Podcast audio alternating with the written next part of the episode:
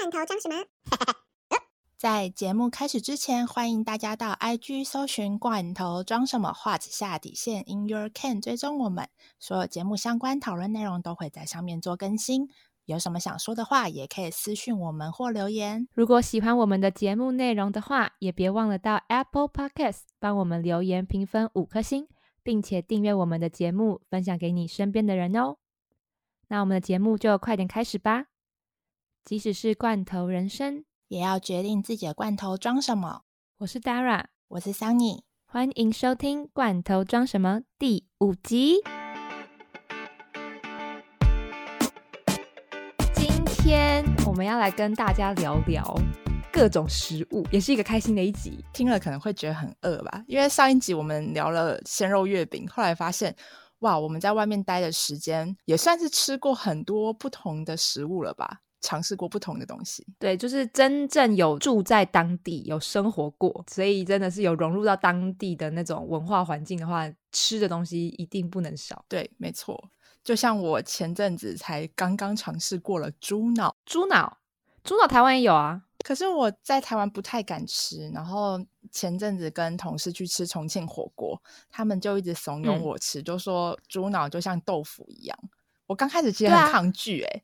其实你你是为什么？你是因为觉得它是脑，所以你不敢吃，还是因为你看到那个样子你就觉得很饿？就是你不要让我看样看到那个样子，然后你放在我面前煮好放在我面前让我吃，然后不告诉我那是什么，我可能会吃。嗯，它长得像豆花，对，它其实煮完之后看起来就是软绵绵的、白白的，你会以为是豆腐。对啊，所以你觉得怎么样？吃起来口我有吃过一两次，吃起来口感就是确实很像豆花。你不觉得就是它是一个东西，是一种你不会特别要去吃它，但是吃到没有关系的那种感觉，你就不会特别为了猪脑而去吃。嗯，你懂我意思吗？对啊，我知道。但像我就会特别为了猪肝或者猪肠啊，或者是什么，就是内脏之类的，我会蛮喜欢喝那种汤的。但是猪脑后就不会特别说哦，我要去喝猪脑汤这样。哦，对，因为我自己其实很喜欢吃大肠，我回台湾一定要去热炒店点的就是四季肥肠，因为我就发现在。中国这边他们的大肠大部分都是卤的，或是放进汤里面煮，然后就没有像就很咸啦，对对对对，就没有像台湾一样就是四季肥肠，然后脆脆的，然后对啊，或者是四神汤，就是很补，然后里面有一些内脏们，但其实很多人不能吃内脏啊，真的，像什么阿明猪心，就是如果你去台南的话，不是哦，你有吃过吗？阿明猪心有，我有吃过，可是我没有很喜欢，排队排很长。然后我之前好像带我一个朋友去，他就说他不要吃内脏。我想说 哈，这个是最有名的。哎，可是其实真的超多人不能吃内脏的，就连你是说台湾人吗？没有，连中国人都是啊。我自己身边就有同事，他是任何内脏类他都不吃。我觉得好像真的是看人呢。然后我觉得。外国人的话接受度也没那么高，对啊，猪血糕他们都不行了，真的。我觉得我在上海跟台湾最不一样的是开始吃牛蛙哦，对，就是他们这边有很多那种牛蛙火锅，然后重庆火锅就是都是吃牛蛙，因为在台湾叫田鸡嘛，所以田鸡跟牛蛙是一样的嘛，没错吧？只是应该是吧，区域不一样，反正就是青蛙类。我觉得我去上海之后，我忘记什么时候开始吃了，可能是因为太普遍了，然后就很常吃牛蛙。吃完之后就发现就很像鸡肉，对它其实吃起来很像鸡肉，有时候有一点点像鱼，就是某一些部位。然后我就觉得超好吃，朋友都觉得我超饿的哦。可是其实也还是，我还是有认识这边的人是不吃牛蛙的，就是好像很多人会对这边的人刻板印象，就是觉得说哦，这边人一定什么都吃。其实不是，欸，我狗肉也吃。对啊。兔肉也吃啊！兔肉我我不行，我觉得好恶。我我也不行，兔肉跟狗肉我真不行，不行不行不行，完全不行。但他们其实这边还是蛮多人，虽然有这样东西，但不是说他们一定会去吃，可能会有特定的一部分人会吃，但他们不是所有人都吃。因为我就印象深刻，有很多店啊，像我朋友也开了一家牛蛙店，不然就是那种就专门在卖牛蛙浇头有牛蛙的那种哦。我知道他们这边很多就是小吃都是浇头啊，你也是去中国才学会这个名词的嘛？因为我第一次听到浇头的时候，我不知道那是什么意思。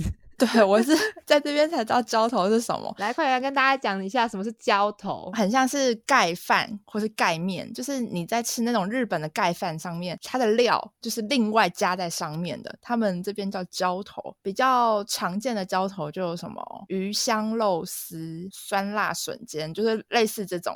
可能讲了大家都觉得，嗯，这是什么？我在台湾都没听过。当然。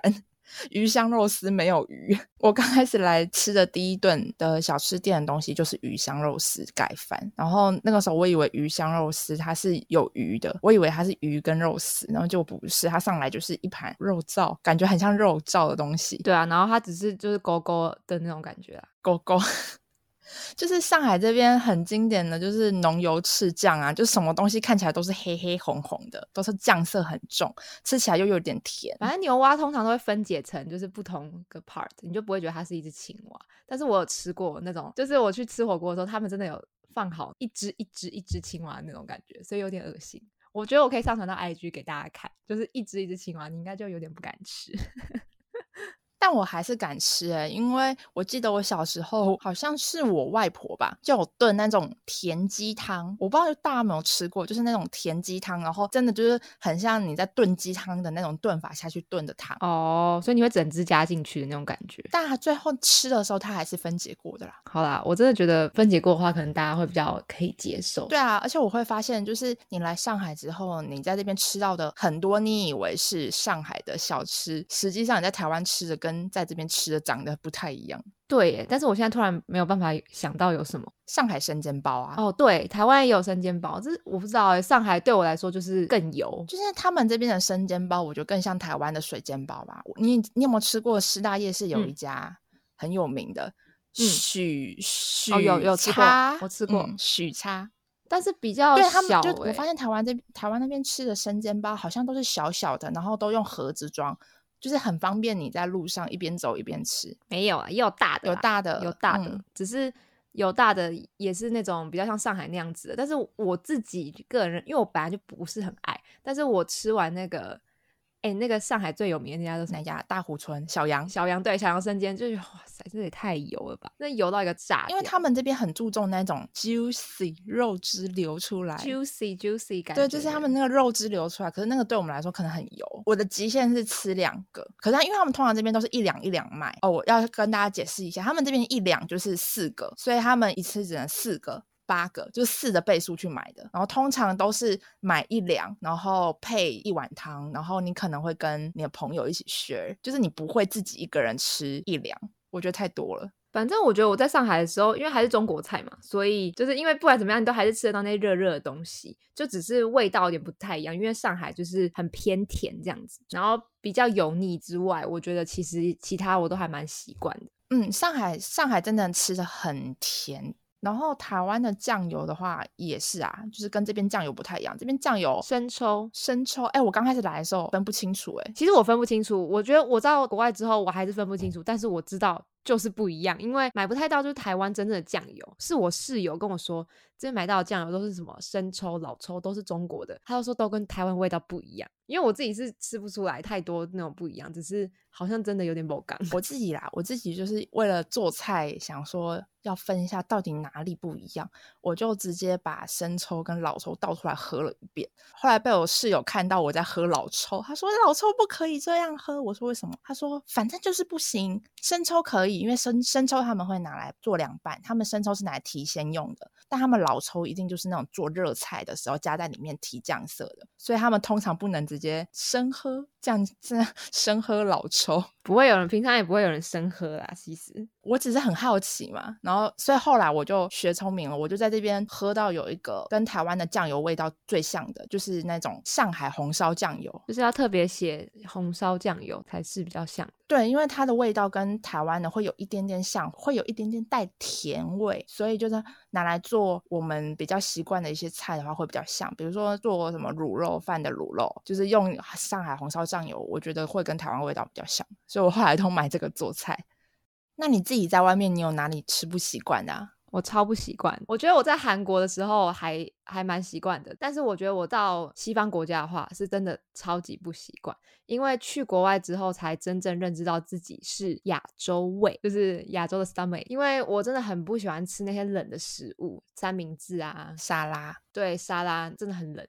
我就已经习惯了那种汤汤水水，而且我本来就很喜欢喝热的东西，所以其实，在韩国的时候对我来说是蛮天堂的，因为就是很多汤可以喝。但是去英国之后呢，他们也不是没有汤，只是最主要主食还是就我们知道那些 cold food 汉堡这些比较快的东西。我记得我有一次就是 couch serving 的时候，有 house 到一个英国人，然后我就也在跟他聊一些文化差异。他因为他有去中国住过。然后他自己也有发现说，亚洲人都很喜欢喝热的东西，所以对他们来说，他们喝水的就是喝 tap water，打开水龙头其实就是可以喝。那那种水的话，就会是嗯凉的嘛。然后他说他他去就是亚洲的时候，发现大家都在喝热水，他就没有办法理解到底为什么大家都要喝热水。哦，对啊，因为像亚洲的话，这边我觉得好像是从中医那边流传下来吧，说喝热水可以帮助身体排寒还是什么之类的。我觉得是。然后，反正就是我自己很喜欢喝热的东西，导致我每天上班的时候，我还是依然带着我的便当，因为我这样就可以去加热。然后我吃的是饭，然后三个菜这样。我的同事们就看起来跟我形成了非常大的对比，就是他们都会去楼下的那便利商店啊，然后买是不是买两个 Subway 之类的上来吃，然后吃一吃就 finish 这样。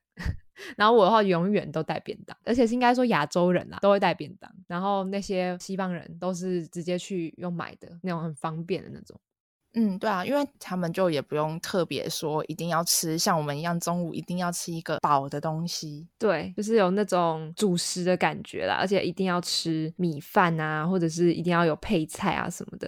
然后他们每次看我们吃一吃，他们就觉得到底为什么？一定要这么坚持，然后我说啊，我就因为我想吃热的，对啊。但其实真的去国外生活的话，真的会有这种你不习惯的时候。嗯，对。可是我发现欧洲有一个地方也吃面啊，欧洲有个地方也吃面哦，意大利面。对啊，因为我那个时候其实有很认真的思考过这件事情，就是我发现欧洲大部分他们是以肉食为主啊，不一定是欧洲，可能是西方人，因为美国也是，对他们大部分是以肉食为主，然后面包算是他们的主食，或是 potato，对。土豆，土豆，但其实就是好像目前想下来，是不是只有意大利是难得有面的？对啊，就是 spaghetti 嘛，他们都吃 spaghetti。那如果其他有面的话，都是我去 China Town 里面中式餐厅才会有那种面，或者是呃韩国的面啊，或者是日本的乌冬这种，都是亚洲的。啊。几乎我这样想一想，应该是，但意大利面也是意大利的非常骄傲的一项食物代表吧？但你没有想说好奇说，为什么他们意大利会吃面吗？面就是亚洲食物啊！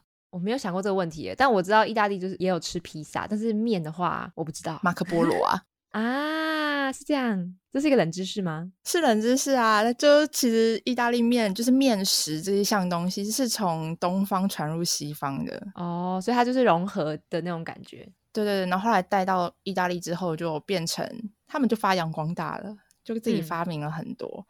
最刚开始的，最刚开始的就是番茄，大家都很熟悉的味道，红酱嘛。因为意大利他们那边就很多用番茄做的东西啊。对对对，那说到面，你有吃过韩国的冷面吗？冷面好像在台湾有吃过，加冰块那一种，对不对？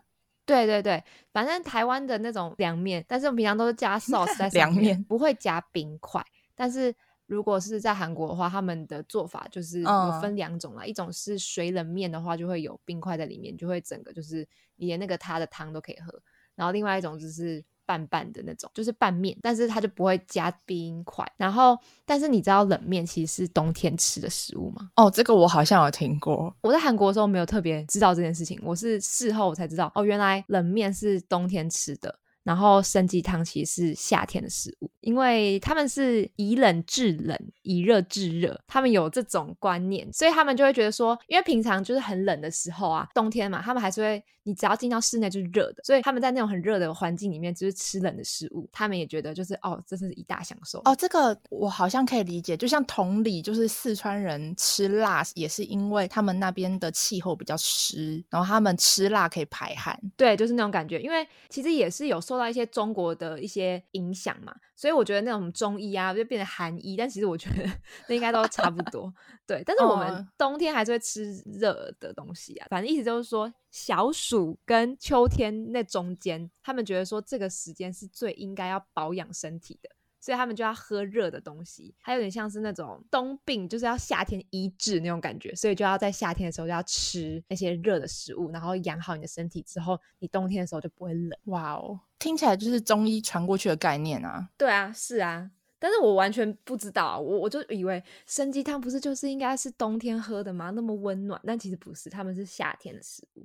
哦，那他们泡菜嘞？泡菜汤是因为比较北方嘛，所以他们本来种那些蔬菜本来就不太容易，所以你要把你要把它种出来之后，你又要保存，就更不易。他们才会开始加一些酱料啊、盐啊什么之类的，把它腌起来。哦，就是让他们保存期限变长一点。对，你就腌起来之后，你就可以拿出来，就是慢慢吃这样子。我不知道你有没有看那个《爱的迫降》，反正 就是那个北韩，反正不管是哪里啊，其实他们在古时候都会有专门的那个放那个泡菜那种很大那种瓮，然后那是腌。超级久的，然后你就可以在冬天的时候把它拿出来吃，而且感觉真的每一个人家里妈妈都会腌泡菜。哦，对他们好像妈妈腌的泡菜都还比外面卖的好吃。对啊，真的真的。哎，那说到韩国，那你有吃过韩国的马铃薯排骨汤？我好像在上海吃过一次，但我有点忘记了，因为我本身就是一个很喜欢吃马铃薯、土豆、土豆，我很喜欢吃马铃薯的一个人，所以我每次看到那个马铃薯排骨汤的时候，其实我的重点是马铃薯，不是排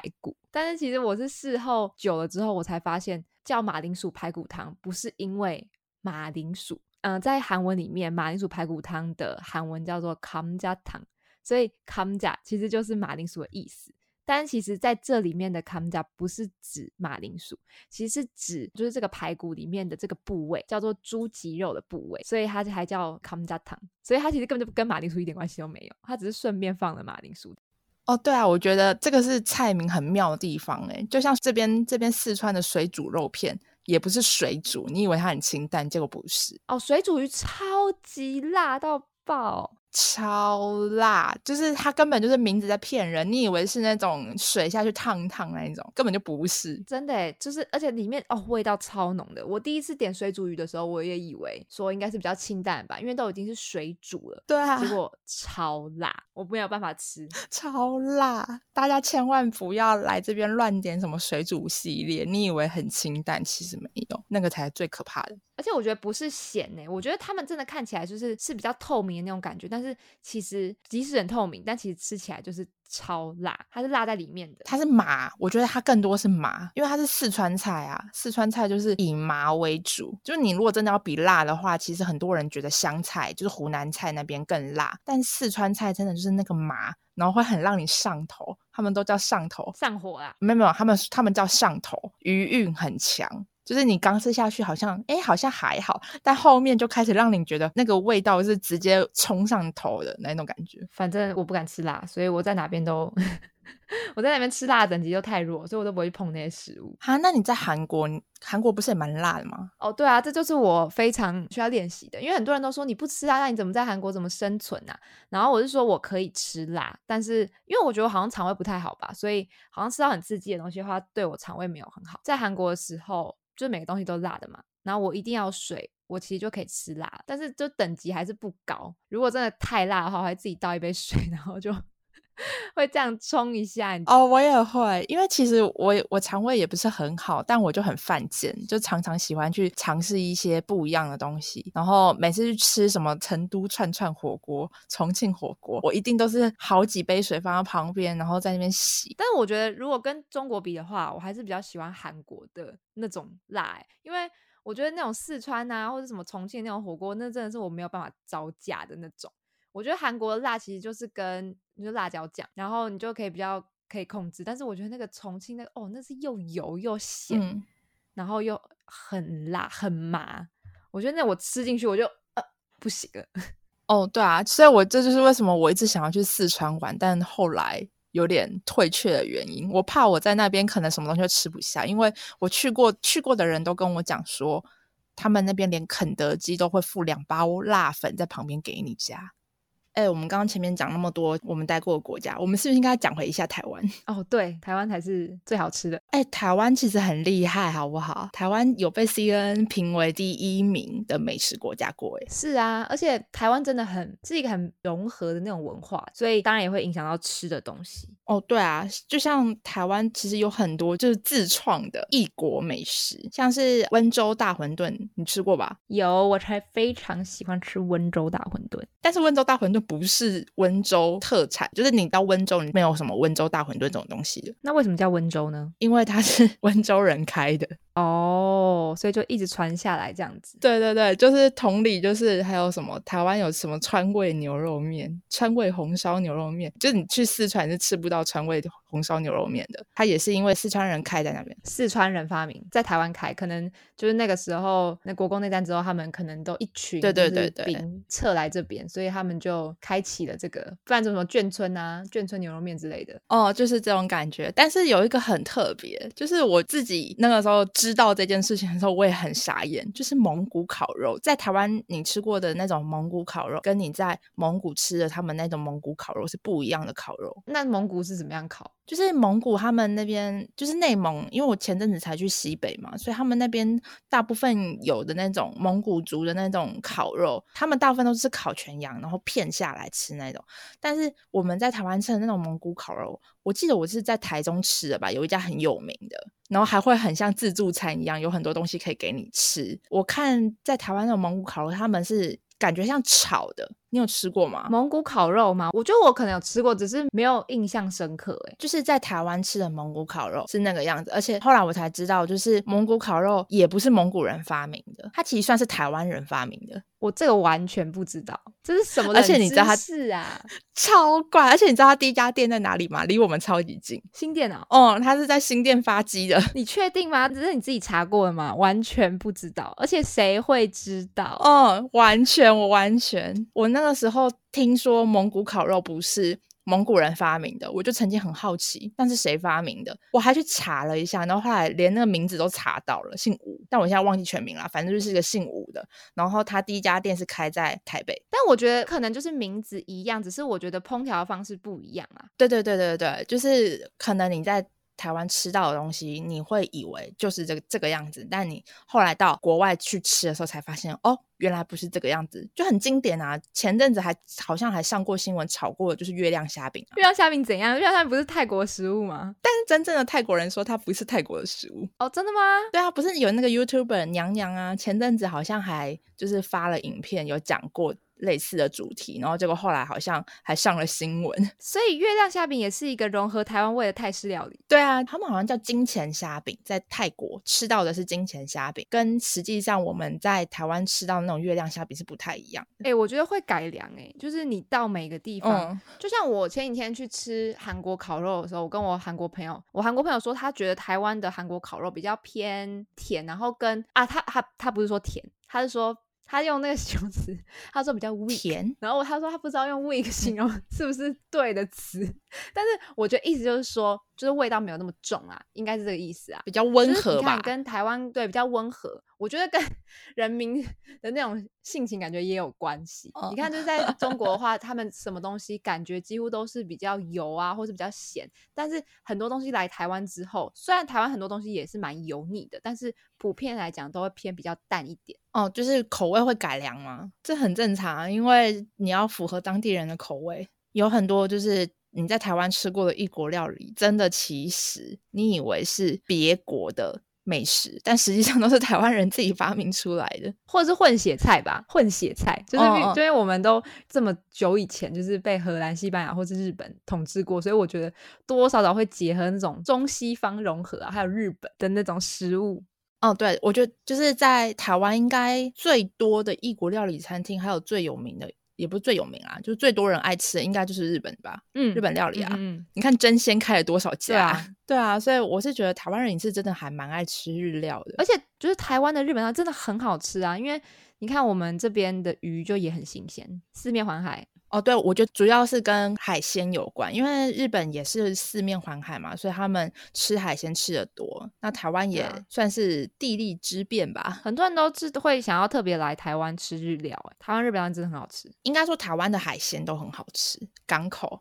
因为像在这边吃到很多跟鱼有关的料理，大部分都加了很多香料啊、重口味、酱油去调味，就是因可能去盖过那个原本的味道。对对对对对。那在台湾的话，其实我最喜欢吃的就是清蒸鱼，就觉得清蒸鱼很好吃，然后又甜甜的。哎，你们家里也是吃比较清淡的吗？我们家对我们家也吃的蛮清淡的，是不是普遍？其实台湾人的家庭都啊，算了，我觉得是看人啦。因为我们家吃的超清淡，然后我就印象深刻，我去上海工作。时候，我室友他们都吃很辣，他每次有时候在家里自己煮火锅，然后我说我不吃辣，他们说 Dara 你的人生好无趣，我都不吃辣，吃的那么清淡，就是很 boring 的感觉。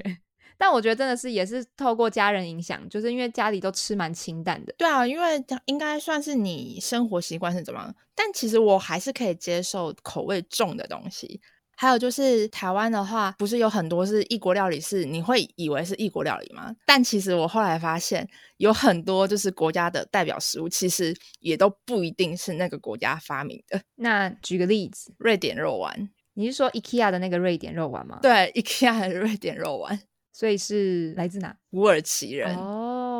是土耳其人发明的，土耳其人带到瑞典是吗？对，然后他还上过新闻，就是 IKEA 自己承认说他们的瑞典肉丸其实不是瑞典人发明的，然后出来说是土耳其人，然后就觉得网络上的那种留言很好笑，就土耳其人还说谢谢 IKEA 这么诚实，还蛮搞笑，就很搞笑啊。然后像还有泡芙吧。泡芙，你我记得你蛮喜欢吃泡芙的。泡芙有人说是意大利发明的，也有人说是法国发明的，但后来它却变成了英国领土的代表食物。哎，是哦，嗯，就直布罗陀啊。但是我真的不知道，哎，泡芙的起源或是哪里，就是我也不清楚到底是意大利人发明还是法国人发明，可能也是融合融合吧。就有人说是意大利，有人说是法国，但我自己觉得应该是法国啦。法国那么爱吃甜食，对啊，有可能。反正我喜欢吃的泡芙，我以前喜欢吃那种大大的泡芙，但是后来呢，就是出国之后呢，我真的超级喜欢吃一枚小泡芙。我觉得我身边的朋友都知道，就有觉得我有点烦，就是每次我可能拿出我的零食，我就是一枚小泡芙。泡芙王是我，然后我就印象深刻，就是因为对我来说，小泡芙是一个很珍贵的食物。然后我我真的不知道，就是其实，在 China Town 是买得到的，我一直以为是买不到，因为不是每一个饼干在台湾的饼干，你在英国就一定买得到嘛，因为不可能每个都进口啊。好，就算你可以买得到，一定是比较贵。然后我那个时候我是我表妹来找我玩，所以从台湾就带了很多小泡芙给我。结果呢，就是好像没隔几天吧，他好像带了十包给我吧，然后没隔几天之后，家里就瞬间剩了大概不到五包。就是我表哥好像吃完了就一半以上，然后就爆气，因为我 我说我的小泡芙不见了，然后后来他就他就说好啊，穿一下他有卖，就是他会买给我这样子，发现是一点五倍的价格，对啊，所以他还是有 anyway，反正反正我还是会很喜欢吃一些台湾的小零食，所以会准备一些小零食带带到英国，小泡芙就是其中之一。就像好，我们好像易美的叶配哦。你是喜欢吃小泡芙吗？我觉得小泡芙在国外还算好买，可是我喜欢吃的易美是喜欢吃它的夹心酥哦。对，夹心酥。你是说那个也有很多口味的嘛？也有草莓口味，有芋头口味什么的。我最喜欢吃草莓口味的，然后我每次回去都是买很多，而且一定是草莓口味的。然后我朋友也帮我寄过，因为真的买不到。淘宝我看是有，但是我不知道那个是不是真的是台湾进口的，就是我不是很信任淘宝的进口东西，因为可能小泡芙比较好买，因为大部分。我不知道为什么，好像在海外的台湾人很喜欢吃一枚小泡芙，很多 China Town 都会进口啊。但夹心酥，而且还是草莓夹心酥，就特别没有人会去进口它。听众也可以留言一下，如果你在国外生活的话，你是最喜欢吃台湾什么零食？就是你必带的哦，好像还有什么鳕鱼香丝吧，好像也买不太到。哦，对，鳕鱼香就是你在这边可能买得到类似鱿鱼丝那种口感的东西，味道就是不但不一样，就是它长得就算是一样，味道还是真的差很多。鳕鱼香是也很难买到，还有什么科学面应该还 OK。反正我觉得我我本身就不太是一个很爱吃零食的人，所以我不会说一定要带很多去。但是我觉得大家可以留言一下最买不到的东西是什么给我们。对，反正就是我觉得啦，就是每个人喜欢带的东西真的不一样，就。像我自己会带的就是益美草莓夹心酥跟维力炸酱面吧。就维力炸酱面真的也是台湾 之光。嗯，对啊，或者是那个叫什么统一肉燥面，我朋友之前还有送我一整罐，就是统一肉燥。就我可以加在面里面啊，或者是炒菜的时候可以用，所以很方便。维力炸酱面也有出那种啊，可是我后来发现那种过海关是不是有点麻烦啊？嗯，应该对，如果是有肉质的东西，但是应该还好啦。我记得我在英国的时候还买不到一个东西叫，我不知道为什么哎，我就找不到豆瓣酱，可能是我眼睛有问题吧，找不到豆瓣酱。我在中国超市怎么找都找不到，所以后来我还是搬了一个从台湾来的豆瓣酱。好啦，今天聊蛮多吃的，真的是欲罢不能呢。民以食为天呀。对啊，因为反正就是大家在国外都一定会有想念的一些台湾的食物吧。就其实我平常我跟 Dara 也都不是爱吃零食的人，但不知道为什么你人在外面的时候，你就会特别想要吃某一样东西。对，我觉得还有一个住在就是，尤其是那个西方国家的人，一定超爱喝真奶。我刚刚都没有提及到。真奶跟鸡排这件事情，但是因为我比较奇怪，我是比较奇怪的台湾人，就是不吃这两 样东西的人。但是我身边的台湾人都是固定就一定要一个礼拜至少要去吃一次，买那边的珍珠奶茶还有鸡排。我对真奶也很还好哎，我也是一个不不喝真奶的人。我们两个真的好奇怪哦。